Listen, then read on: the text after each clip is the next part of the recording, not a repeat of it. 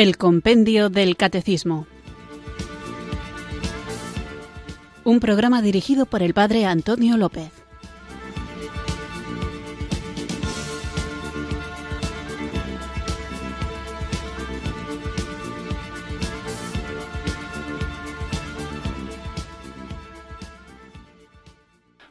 Buenas tardes, queridos oyentes de Radio María. Recibido un cariñoso saludo desde Irurzun, en Navarra, quienes sintonizáis una tarde más esta Radio de la Virgen, esta emisora que cambia vidas, Radio María, para escuchar el programa El Compendio del Catecismo, nuestro espacio diario de formación católica en el que, guiados por el libro El Compendio del Catecismo, vamos profundizando en el conocimiento de nuestra fe. Una fe que debemos conocer, debemos conocerla para vivirla y en este deseo de vivirla en fidelidad al Señor, la compartimos con aquellos con quienes tenemos en común nuestra adhesión a Jesucristo y la compartimos también con aquellos que en su sincero deseo de búsqueda de la verdad están abiertos a encontrarla y la compartimos también con aquellos que creen que están instalados en la verdad aunque todavía no conozcan a Jesucristo y por tanto nuestra misión es llevarles hacia Él. Y por eso, como hay gente que está instalada en verdades parciales o en errores, nos va a tocar muchas veces ser capaces de abrir la mente, orientar y también en ocasiones corregir, que esto es lo que significa defender la fe. Defender la fe no significa cerrarnos en nosotros mismos como si hubiera dos bandos, el de los malos, que son los que están fuera de la iglesia, y los buenos, que somos nosotros. No se trata de eso, no se trata de una guerra o una batalla ideológica, sino que se trata más bien de una conquista de corazones. No se trata de mantener incólume el depósito de la fe para que quienes están fuera de ella acarreen las consecuencias de su obstinación, sino que se trata de mantener incólume el depósito de la fe para que todos los hombres, todas las personas del mundo sean capaces de descubrir el amor de Dios manifestado en Cristo Jesús, quien ha dejado a su iglesia el Espíritu Santo para que éste la guíe a ella, a la iglesia, es decir, al cuerpo de Cristo, del que nosotros somos miembros, hasta la verdad plena. Por eso la actitud del creyente que trata de formarse es la de aquel que quiere compartir un tesoro que aunque ciertamente llevamos en vasijas de barro, contiene una riqueza que no se agota, al contrario, crece cuanto más se reparte. Así que el deseo de formarnos y de tener herramientas, argumentos para defender la fe, no es utilizar estos argumentos como armas arrojadizas, sino más bien utilizar estos argumentos como lazos de amor con los que poder acercar al corazón del Señor a todos los hombres que están llamados a participar en la comunión con Él. Así que vamos a invocar al único que puede transformar los corazones, al único que puede hacernos comprender lo insondable de Dios, al único que puede hacernos vivir en Jesucristo, que es el Espíritu Santo. Con actitud orante, invoquemos pues el don de Dios.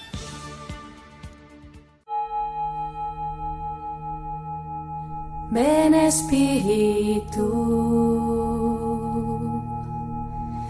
Ven Espíritu, ven Espíritu.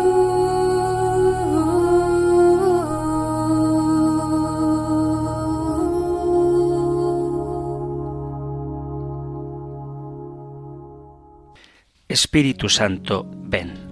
A veces te imagino delicado como una paloma, tibio como un soplo de pura suavidad sereno y discreto como una caricia. Y eso es verdad. Pero no quiero olvidar que eres también el Dios Todopoderoso, junto con el Padre y el Hijo, lleno de poder ilimitado, capaz de crearlo todo y de destruirlo todo en un instante. Dios altísimo, omnipotente y glorioso. Por eso invoco tu poder divino y te pido que hagas presente en mí con toda tu potencia. Ven, Espíritu Divino, a destruir todo mal en mi ser, a aniquilar todo sentimiento de odio o de venganza, todo egoísmo y toda vanidad absurda. Ven a reducir a cenizas mi orgullo que me lleva a sentirme diferente, superior, elegido, especial. Ven para que reconozca mi tremenda pequeñez y mi oscura debilidad, de manera que nunca más pretenda confiar en mi grandeza, y más bien me arroje confiado a tu voluntad y a tu fuerza. Ven Todopoderoso, para que nunca más opte por la mentira, la apariencia o la indiferencia. Ven, para que de una vez por todas me decida a luchar y a morir solo por el bien, la verdad y la belleza. Ven, Espíritu Santo. Amén.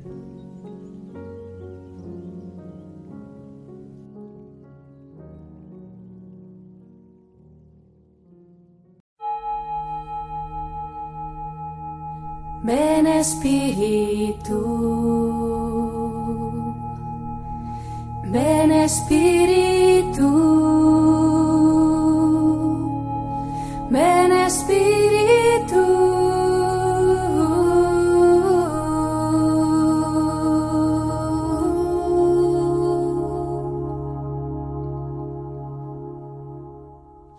Después de haber invocado juntos el don del Espíritu Santo, vamos allá con nuestro nuevo programa que seguimos en la parte del catecismo, del compendio del catecismo, del credo, dedicada a la Iglesia. Creo en la Santa Iglesia Católica y en concreto estábamos en las notas de la Iglesia. La Iglesia es una, santa, católica y apostólica. Después de haber hablado de qué significa que la Iglesia es una, después de aclarar en qué sentido la Iglesia es santa, hablaba en el último programa de la Iglesia católica, que es una nota de la Iglesia, que la palabra católica no es el nombre de la Iglesia como si fuera una denominación cualquiera, sino que la catolicidad es una nota de la única Iglesia de Cristo, lo mismo que la santidad o la unidad es una de las notas de la Iglesia de Jesucristo. Y vamos ahora a continuar, después de haber hablado de la catolicidad de la Iglesia, de la universalidad de la Iglesia, de un aspecto muy relacionado con esto que podéis encontrar en los puntos 832 al 835 del Catecismo Mayor, del Catecismo de la Iglesia. Nosotros escuchamos ahora la pregunta número 167 del compendio del Catecismo. Número 167. ¿Es católica la Iglesia particular? Es católica toda la Iglesia particular, esto es, la diócesis y la eparquía, formada por la comunidad de los cristianos que están en comunión en la fe y en los sacramentos, con su obispo ordenado en la sucesión apostólica y con la Iglesia de Roma que preside en la caridad.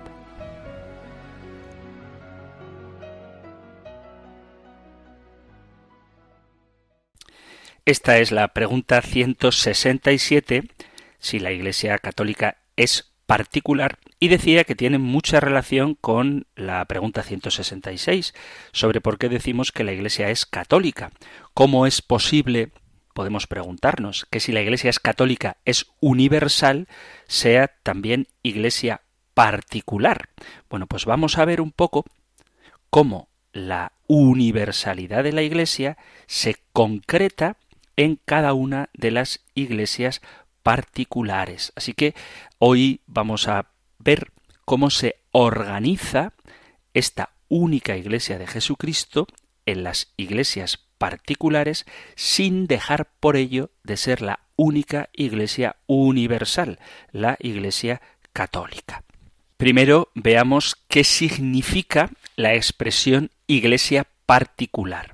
La iglesia particular es una, atención al uso de las palabras, es una porción del pueblo de Dios bajo la guía del obispo con la cooperación del presbiterio, en la cual y desde la cual existe la Iglesia católica una y única.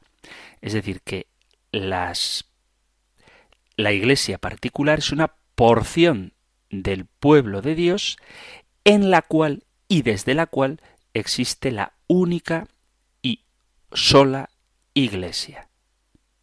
Hay una relación entre la Iglesia particular y la Iglesia universal, pero la Iglesia universal no es el resultado de la suma de las iglesias particulares, sino que es una realidad que precede, que es anterior a las iglesias particulares. Es decir, cuando nosotros hablamos de la Iglesia católica, no es que hacemos una suma de todas las iglesias particulares y el resultado de esta suma es la Iglesia universal, sino que es al revés. Existe la Iglesia universal que se concreta y se hace visible en las iglesias particulares. Iglesias particulares que tienen los elementos propios de la Iglesia universal. Las iglesias particulares las denominamos diócesis. Vamos a hablar para aclarar conceptos. Quizá hoy no sea un programa especialmente fácil, pero creo que es muy importante que sepamos cómo se organiza la Iglesia y que sepamos lo que es una diócesis, lo que es una prelatura territorial o una abadía territorial, un vicariato apostólico, una prefectura apostólica, una administración apostólica, etcétera, para que estas palabras que seguramente alguna vez habremos escuchado sepamos exactamente qué significan. Así que vamos a ver cómo se organiza la Iglesia Universal en las iglesias particulares, es decir, en las diócesis. La Iglesia Católica está organizada en una estructura en la que el Papa es la cabeza de esta estructura y ejerce su gobierno desde la ciudad del Vaticano, que sabéis que es el estado más pequeño del mundo. A su lado, al lado del Papa, está el secretario de Estado del Vaticano, que es quien colabora más de cerca con el Santo Padre, y están también los cardenales que el propio Papa crea, nombra, para formar el colegio cardenalicio que tiene como principal tarea asesorar al Papa y cuando éste fallece elegir al nuevo Papa en el cónclave. Y además de la figura del Papa que está en el Vaticano, en cada país existe una conferencia episcopal que, en comunión, en comunión con el Papa y bajo su autoridad ejercen las tareas pastorales en bien, en beneficio de los cristianos que viven en su territorio y cuya finalidad es promover la vida de la Iglesia y, como ya hemos dicho, la misión de la Iglesia es la evangelización en cada nación. En España tenemos la Conferencia Episcopal Española, que está formada por los obispos españoles y que tiene como misión estudiar y potenciar la acción pastoral de los asuntos de interés común y coordinar las actividades propias de la Iglesia y toman decisiones sobre las diversas cuestiones que afectan a esta tarea de la evangelización. Así como la Iglesia está al servicio de Jesucristo, la Conferencia Episcopal, en concreto todas, pero la Conferencia Episcopal Española está al servicio de Jesucristo. Es una institución, como digo, que la forman todos los obispos españoles en comunión con el Papa. Esto no significa que sea como una gran diócesis, sino que cada una de las diócesis tiene su propia autonomía. La Conferencia Episcopal Española, todos los obispos que forman parte de la Conferencia Episcopal Española que tienen cargo pastoral, tienen voz y voto cuando se reúnen en la asamblea plenaria. Los obispos eméritos, es decir, los obispos jubilados, aquellos que no tienen cargo pastoral, tienen voz pero no tienen voto. Y los cargos de la Conferencia Episcopal Española son de tres años, Es decir, cuando te eligen como cargo de la conferencia episcopal, ejerces ese cargo durante tres años y no puedes hacerlo durante más de dos mandatos consecutivos, excepto el secretario general de la conferencia episcopal, que se elige para cinco años. La conferencia episcopal, y esto también es importante, es una institución jurídica creada por el legislador para realizar una acción determinada en la vida de la Iglesia. Y cuando digo que es una institución jurídica, quiero decir que no tiene directamente un principio teológico. La finalidad de la conferencia episcopal es, por su propia naturaleza, pastoral y se refiere a algunas funciones. Los obispos, reunidos en conferencia episcopal, no ejercen como una especie de autoridad de carácter colegial. La actividad pastoral que realiza es la de distribuir las funciones para realizar eficazmente la acción evangelizadora, pero no se trata de un gobierno, no se trata de una institución de gobierno. A veces, en los medios de comunicación no bien formados sobre lo que es la Iglesia, hablan del presidente de la conferencia episcopal como el jefe de los obispos. Esto no es correcto. El presidente de la conferencia episcopal es presidente de una institución que es colaborativa, no es de gobierno, en el sentido de que cada obispo en su diócesis sí que ejerce autoridad, pero en la conferencia episcopal hay una actitud de colaboración. Es cierto que tiene un poder jurídico, pero que se limita a algunos casos particulares y casi siempre en cuestiones generales. Es una manera de que los obispos, en el deseo de evangelizar una porción del pueblo de Dios, en concreto la Iglesia en España, cada uno en su diócesis, hablan, dialogan, llegan a acuerdos y toman decisiones conjuntamente en virtud, para bien, de la tarea misionera de la Iglesia, pero no es un órgano de gobierno, no es una especie de Vaticano chiquitito en España. ¿De acuerdo? La conferencia episcopal es un instrumento de colaboración entre los obispos, entre las diversas diócesis, pero no es un órgano de mandato, de autoridad. La autoridad la tiene cada obispo en su diócesis en comunión con el Santo Padre. Vemos entonces que la Iglesia, como pueblo de Dios, con un mandato universal, está la única Iglesia está en todo el mundo. Los que han acogido la palabra de Dios, los que se alimentan con el cuerpo de Cristo, son la iglesia, somos la iglesia. Pero la dimensión externa de la iglesia, la dimensión visible de la iglesia, hace necesario que esa actividad que busca la salvación de los hombres se concrete en una localización geográfica concreta.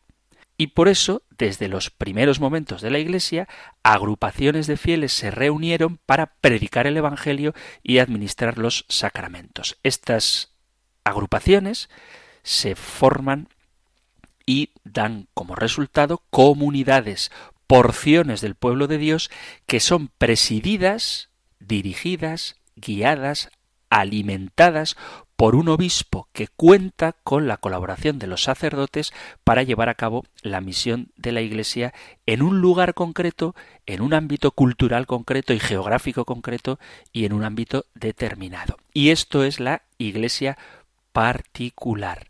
Y en la Iglesia particular aparece la doble dimensión católica, en el sentido de que es la única Iglesia universal, concreta, particular, en el sentido de que es la concreción en cada lugar de la presencia de la única Iglesia de Jesucristo. A través de las iglesias particulares, formadas a imagen de la Iglesia universal, se hace presente la única Iglesia de Jesucristo con todos sus elementos esenciales.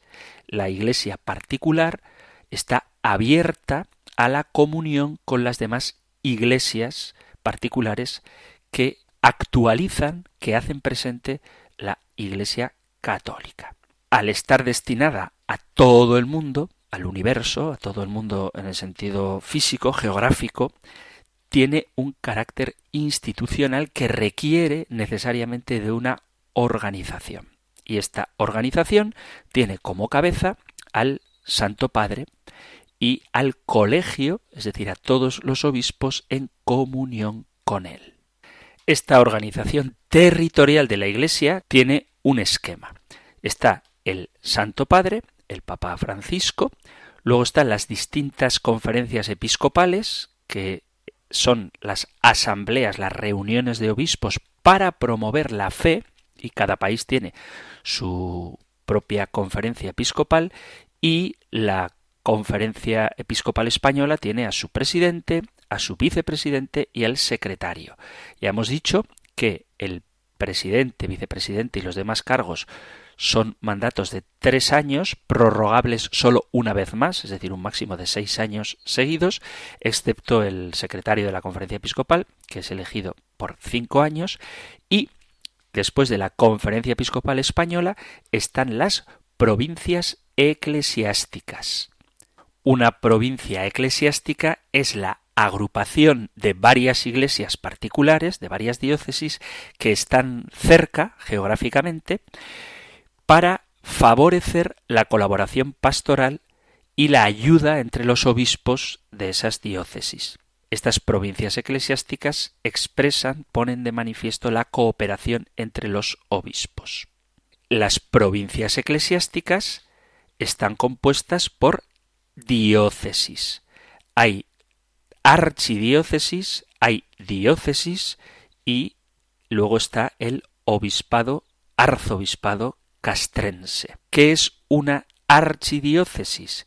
Es una diócesis de rango superior presidida por un arzobispo. Más de una vez me han preguntado qué diferencia hay entre un obispo y un arzobispo. Bueno, pues el obispo es el que dirige la diócesis y el arzobispo es el que dirige la archidiócesis. ¿Qué hay que hacer para pasar de obispo a arzobispo? Pues sencillamente pasar de presidir una diócesis a presidir una archidiócesis. Y la diócesis es la iglesia particular, la porción del pueblo de Dios, que está en un territorio concreto, delimitado circunscrito territorialmente y cuyo cuidado pastoral está encomendado a un obispo. La palabra diócesis viene del tiempo de los romanos, en el que se daba el nombre de diócesis a las distintas divisiones administrativas. La diócesis es definida por el derecho canónico como una porción del pueblo de Dios cuyo cuidado pastoral se encomienda al obispo con la cooperación del presbiterio de manera que, unida a su pastor y congregada por él en el Espíritu Santo mediante el Evangelio y la Eucaristía, constituya una iglesia particular en la cual verdaderamente está presente y actúa la Iglesia de Cristo, una santa católica y apostólica. En la diócesis tenemos como presidente al obispo. El obispo, que se le llama también ordinario, el ordinario diocesano, el ordinario del lugar, es aquel que tiene la encomienda del cuidado pastoral de una diócesis.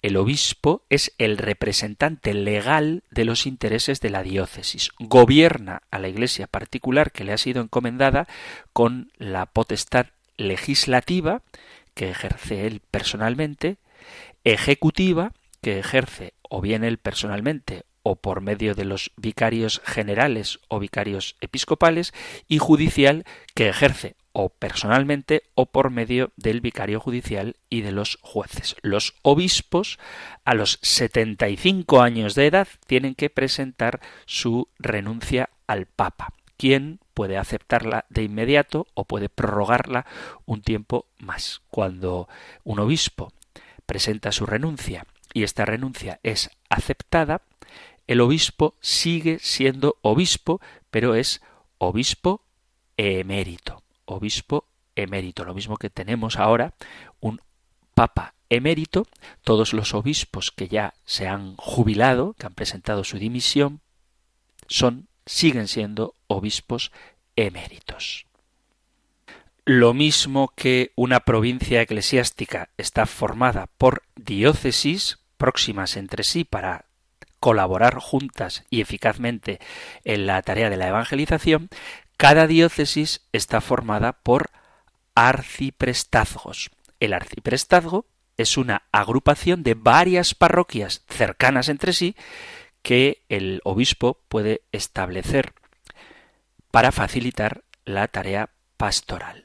Los arciprestazgos sirven para que los sacerdotes colaboremos entre nosotros, nos formemos y participemos en la ayuda mutua, en proyectos pastorales comunes y en el dar visibilidad a la unión que existe entre los cristianos. Entonces, la Iglesia se divide en provincias eclesiásticas a cuya cabeza hay una archidiócesis presidida por un arzobispo.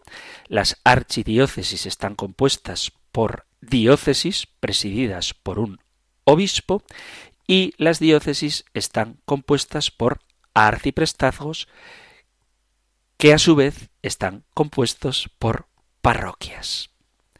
¿Y qué es una parroquia?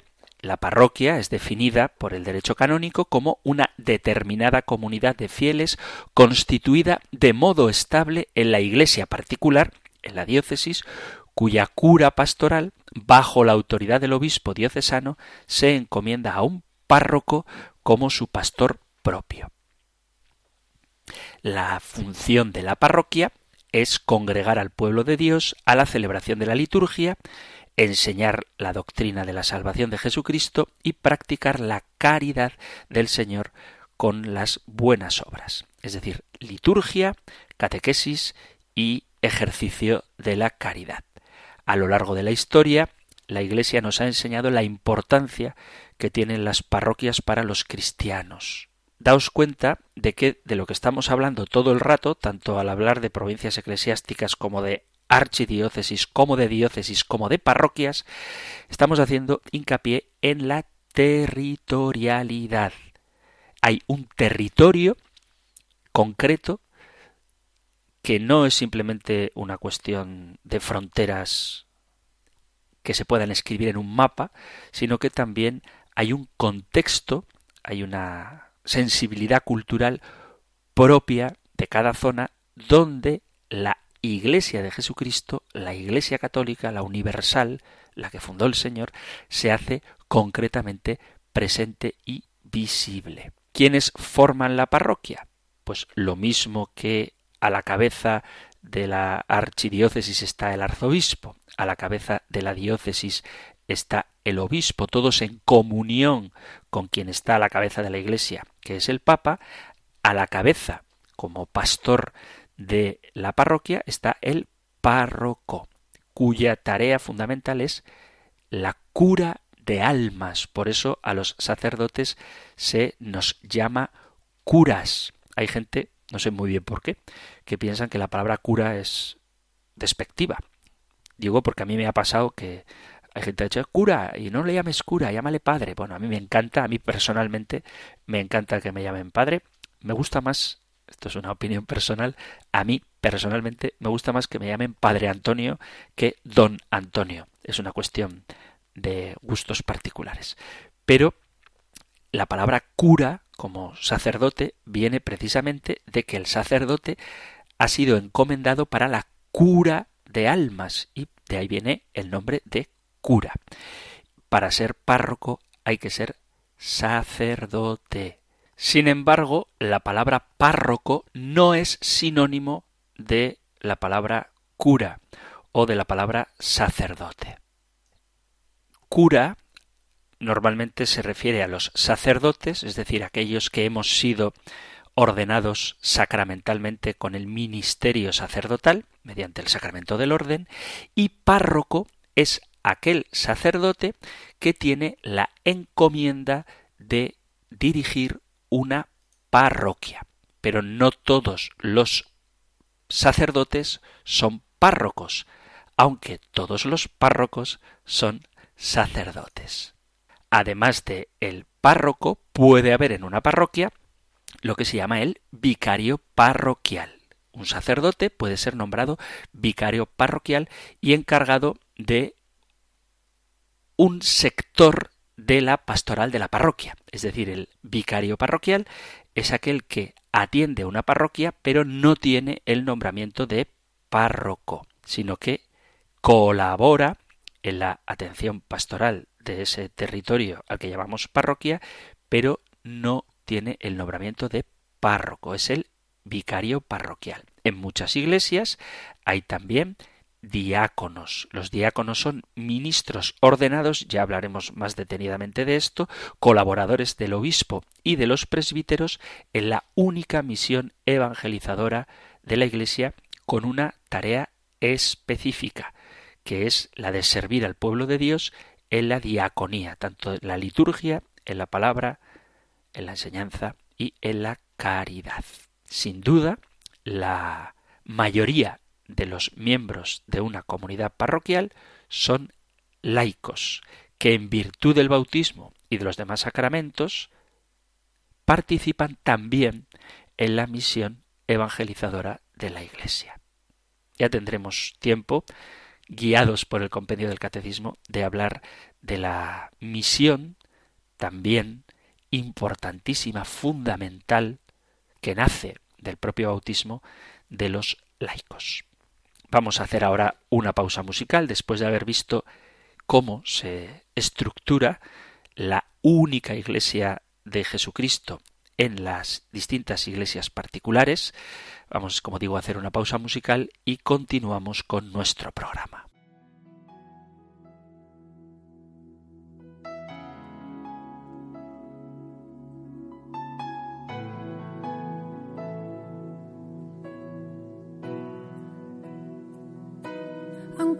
Mis ojos no te pueden ver, te puedo sentir, sé que estás aquí, aunque mis manos no pueden tocar tu rostro, Señor, sé que estás aquí.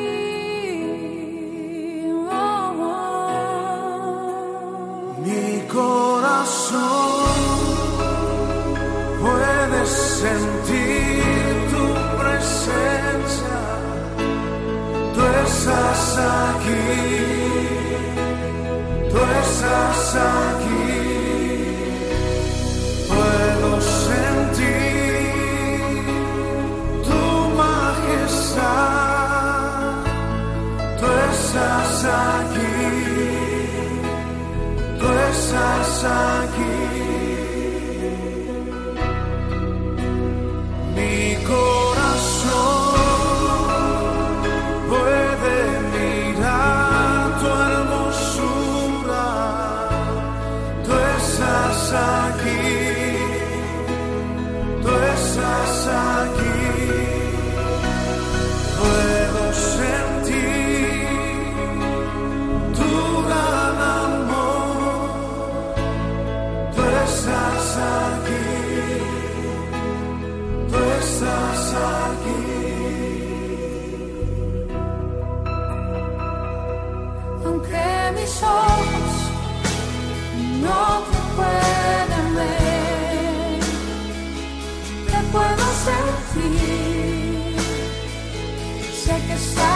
be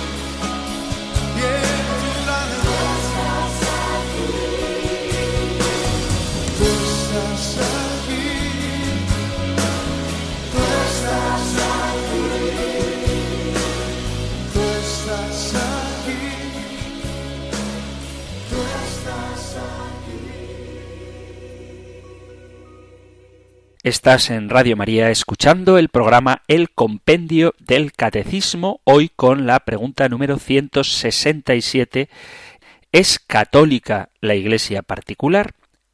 Es católica, dice el compendio, toda Iglesia particular. Esto es la diócesis y la eparquía, formada por la comunidad de los cristianos que están en comunión de fe y en los sacramentos con su obispo ordenado en la sucesión apostólica y con la Iglesia de Roma que la preside en la caridad. Y estamos viendo cómo esa única Iglesia de Jesucristo se concreta territorialmente en las distintas zonas donde está, en provincias eclesiásticas, archidiócesis, diócesis, arciprestazgos y parroquias. Por lo tanto, la Iglesia se organiza en diócesis o iglesias particulares, cada una bajo la autoridad de un obispo. Algunas de estas de mayor rango se llaman archidiócesis y tienen como autoridad al arceobispo. En el compendio del catecismo aparece una palabra que a lo mejor no os suena tanto, dice así, es católica toda iglesia particular, esto es la diócesis y la eparquía. Bueno, en la eparquía, ¿qué es esto de la eparquía? Las iglesias orientales católicas, en vez de llamar diócesis a los territorios guiados, dirigidos por un obispo, lo llaman eparquía o archieparquía en vez de archidiócesis. Hemos visto cómo la archidiócesis está guiada por el arzobispo y la diócesis por el obispo. El obispo es un sacerdote que recibe el sacramento del orden sacerdotal en su grado máximo, que es el episcopado, que viene del griego episcopos, que significa vigilante o inspector, y desde un punto de vista etimológico es aquella dignidad eclesiástica que se ocupa de la vigilancia y el control del cumplimiento de las leyes de la Iglesia o del derecho canónico en el territorio propio de su jurisdicción.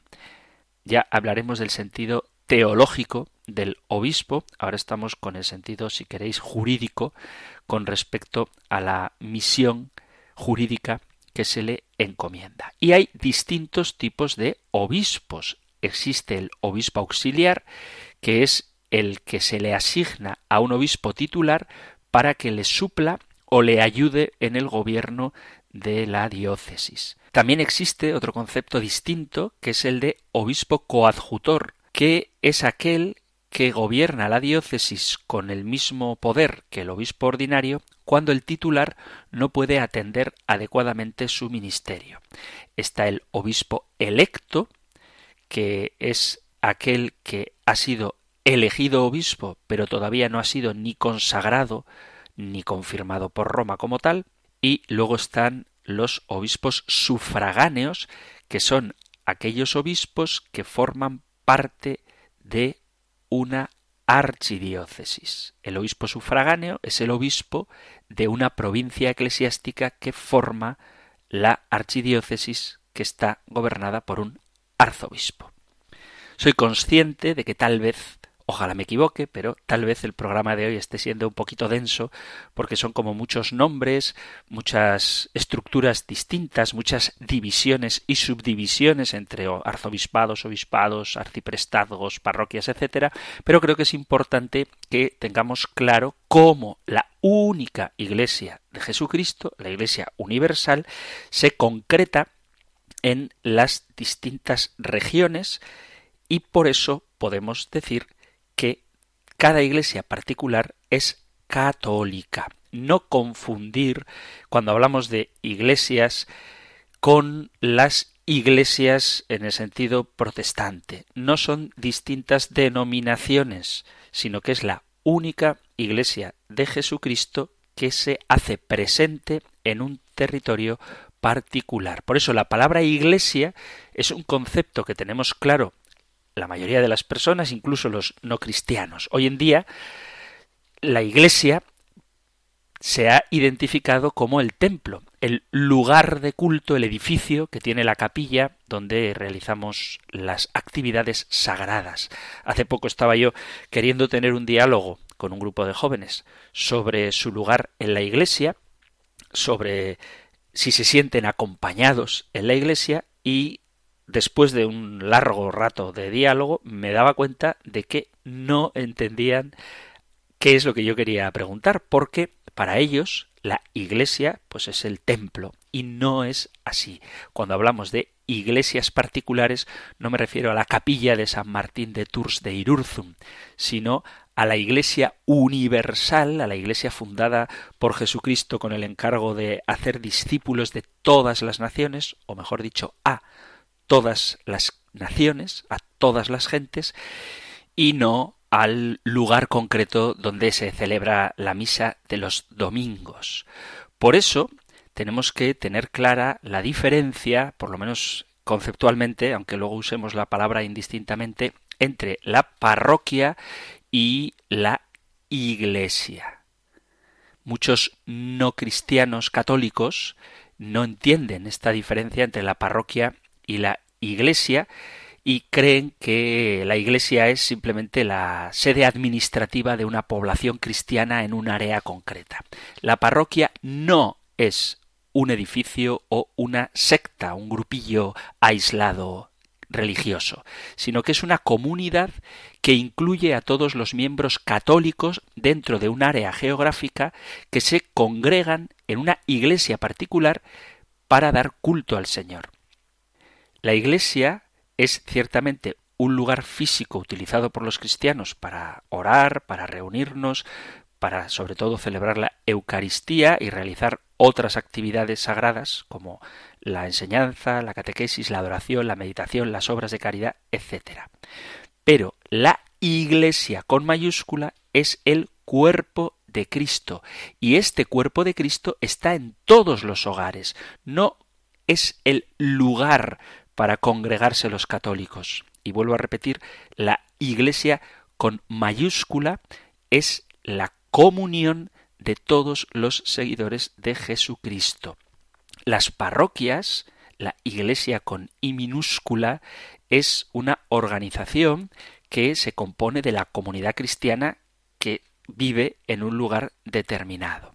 Cuando nace un niño en la comunidad cristiana, la parroquia le acoge como miembro de esa comunidad, pero en el conjunto del cuerpo de Cristo. En una parroquia, de hecho, puede haber muchas iglesias.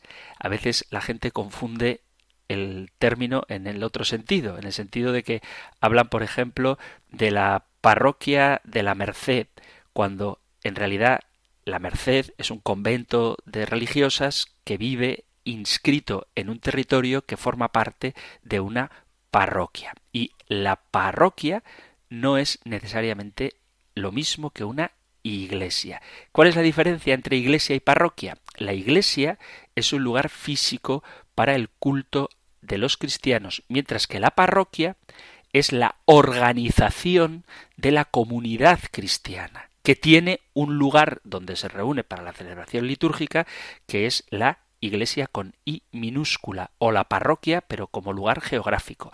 Pero cuando hablamos de parroquia, no me refiero yo, cuando hablo de mi parroquia, no me refiero al espacio físico, al edificio arquitectónico, sino a los miembros que componen esa comunidad de creyentes. Lo mismo que cuando hablamos de iglesia, no nos referimos al templo arquitectónico, al lugar arquitectónico, sino al conjunto de todos los que creemos en Jesucristo.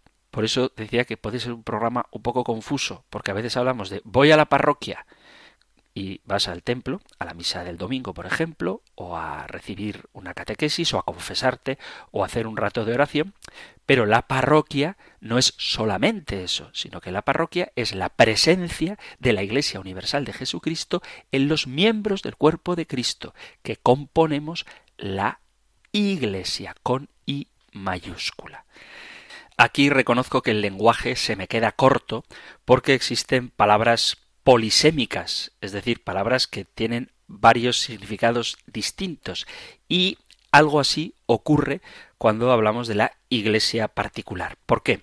Porque si yo digo iglesia, me puedo estar refiriendo a la iglesia cuerpo de Cristo o me puedo estar refiriendo a mi iglesia particular, a la iglesia diocesana, o me puedo estar refiriendo a la iglesia como parroquia, los miembros de mi iglesia, aquellos con quienes me reúno semanalmente para realizar distintas actividades. Y lo mismo pasa con la palabra parroquia. Cuando yo hablo de parroquia, puedo estarme refiriendo al lugar mm, físico, hay que arreglar el tejado de la parroquia, o puedo estar refiriéndome a la comunidad parroquial. Por ejemplo, si digo mi parroquia necesita una reforma, ¿a qué me estoy refiriendo? ¿A que tengo que pintar las paredes o a que tengo que reestructurar la catequesis o convocar a agentes de pastoral nuevos para que hagamos una tarea evangelizadora que mueva, atraiga y estimule a las personas alejadas. Por eso digo que el lenguaje a veces resulta un poquito confuso.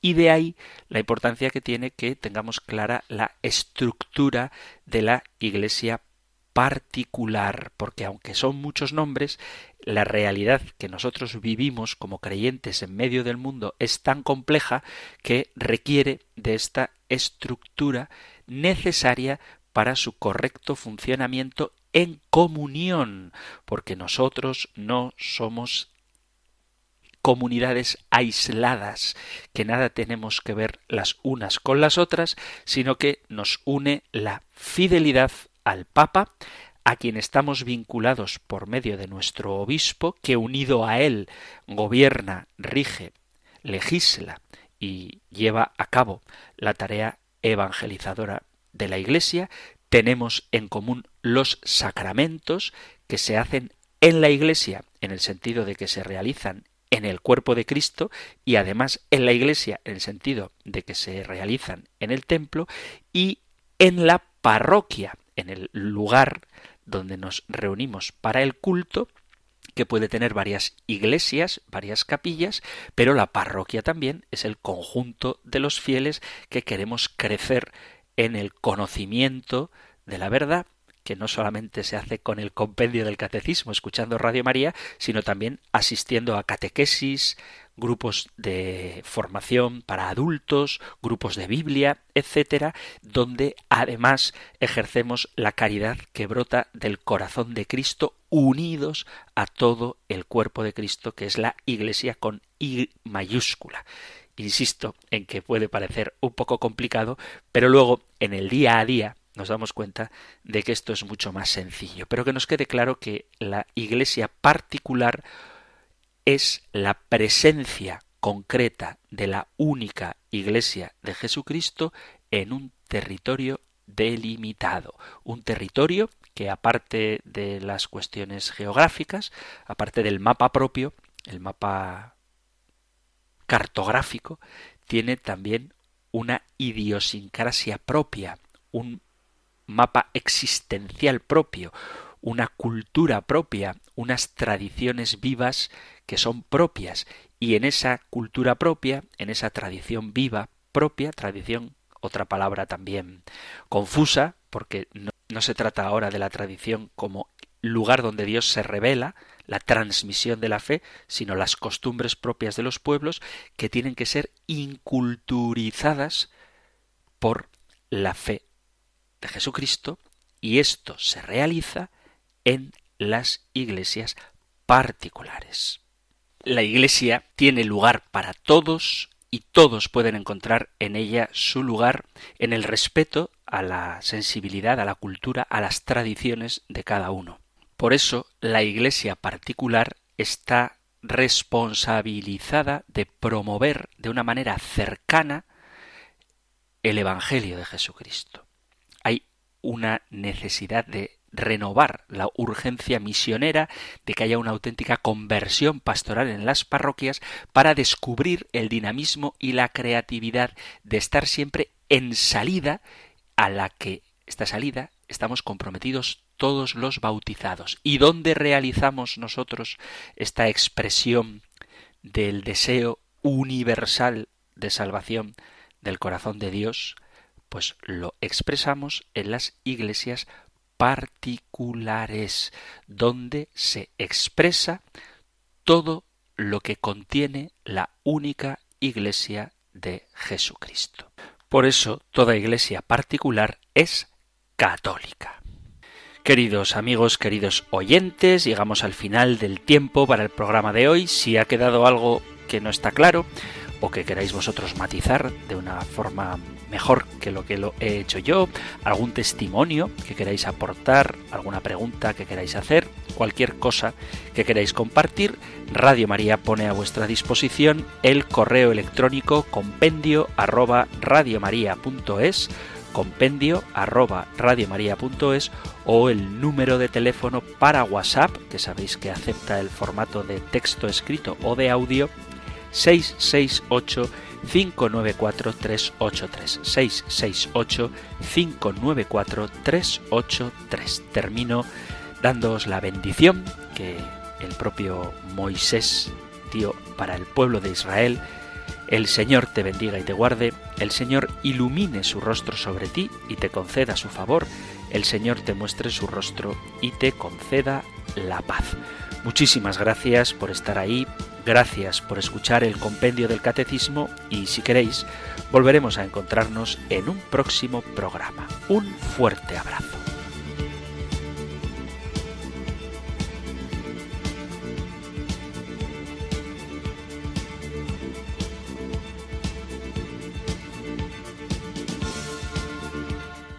El compendio del catecismo